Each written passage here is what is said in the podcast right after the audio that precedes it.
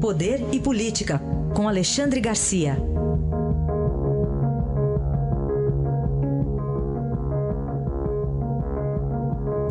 Alexandre, bom dia.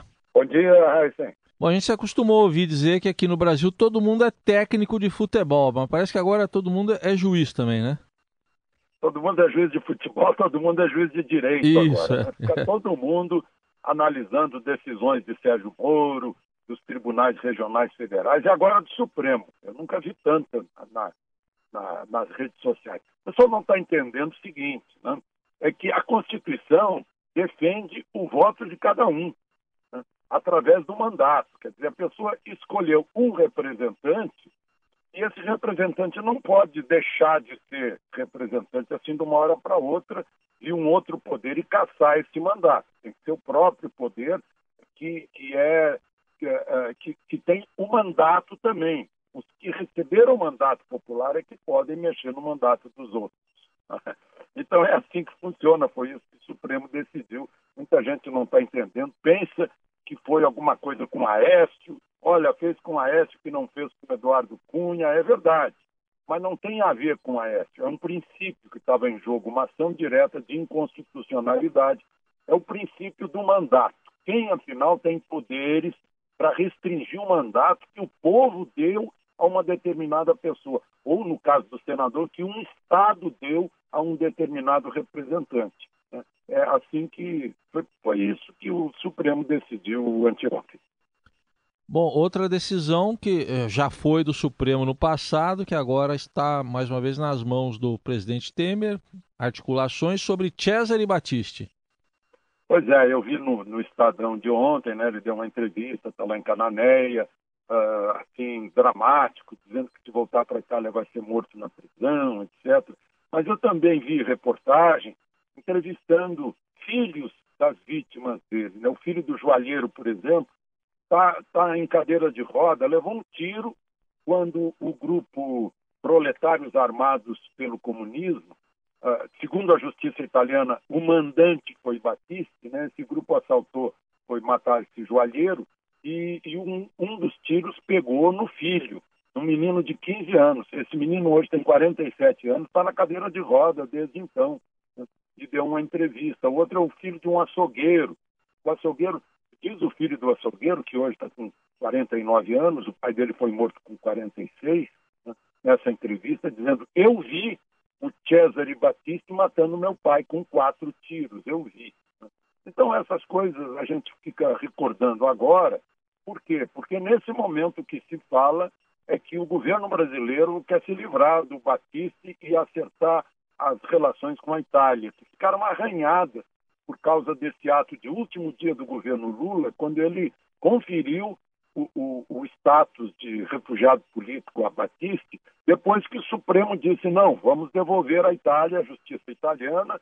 Ele foi condenado em todas as instâncias, o Parlamento Europeu confirmou isso, né? e aí Lula, mais deixaram a palavra final ao presidente da República, que concedeu asilo.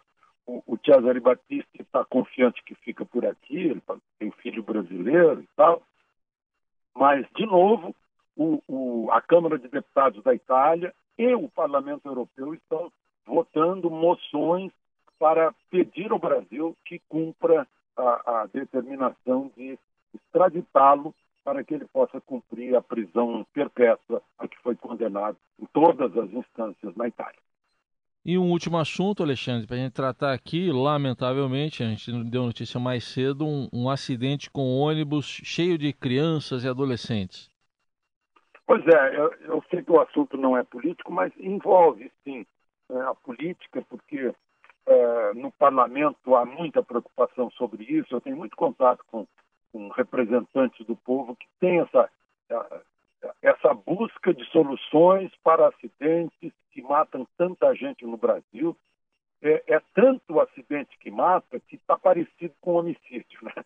São 60 mil mortos uh, 60, 70 mil mortes por homicídios por ano, eh, e homicídios culposos no trânsito são aí cerca de 40, 45 mil, dependendo do ano.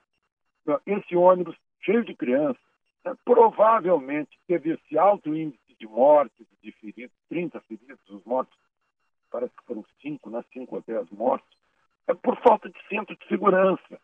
Porque ônibus rodoviário precisa de cinto de segurança. Não precisa de cinto o ônibus urbano. Mas será que o passageiro de ônibus rodoviário é um cidadão inferior ao sujeito que anda de carro na rodovia, ao qual é exigido o cinto? Não é só o cinto no carro. O cinto tem, tem que funcionar, tem que estar afivelado. Por isso, uma reclamação que eu queria fazer também às montadoras. As montadoras no cinto traseiro, o, o, uma parte do cinto é tão curtinha que é de difícil acesso. É difícil de afivelar o cinto no banco traseiro. Muitas pessoas não usam porque não encontraram esse pedaço do cinto que ficou embaixo do banco escondido. Né? Ah, principalmente com crianças. os pais deixam a criança no banco traseiro solta. Né? Se bater num poste, a criança morre. Será que o pai vai querer levar esse peso na consciência? Outro dia, uma mãe me abordou num posto de combustível para me dizer o seguinte: olha, o meu filho está vivo, graças ao senhor. Eu disse: não entendi. O senhor falou no noticiário local da TV Globo da necessidade do cinto no banco traseiro e eu exigi que meu cinto, que meu filho usasse. Pois eu bati de frente num caminhão, me quebrei toda. Eu sobrevivi, eu estava de cinto. Mas o meu filho estava de cinto também. Ele ficou todo lesionado pelo cinto. Mas ele estaria morto se não houvesse o cinto. Por isso, olha, esse ano está fazendo 50 anos que eu uso cinto. Não é uma questão de obrigação, de imposição da lei, é uma questão de segurança própria. Eu queria deixar essa mensagem aqui. Vamos reconhecer também, né? Aqui foi começou com Paulo Maluf. A gente sempre fala mal dele, né? Isso aqui em São é, Paulo começou com ele. foram salvas, né? É, nesse ponto sim, né, Alexandre? É importante. E ressaltar que tem que ser usado no banco traseiro também, né? Muita gente não pois usa. É. Né? É, é o que eu costumo dizer, gente. O, os passageiros da frente, as pessoas da frente, vão na mesma velocidade que as pessoas de trás.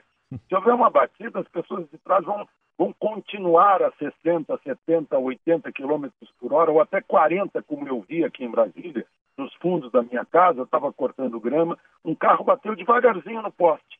Os dois meninos de trás sem cinto mataram os dois da frente, com cabeçada.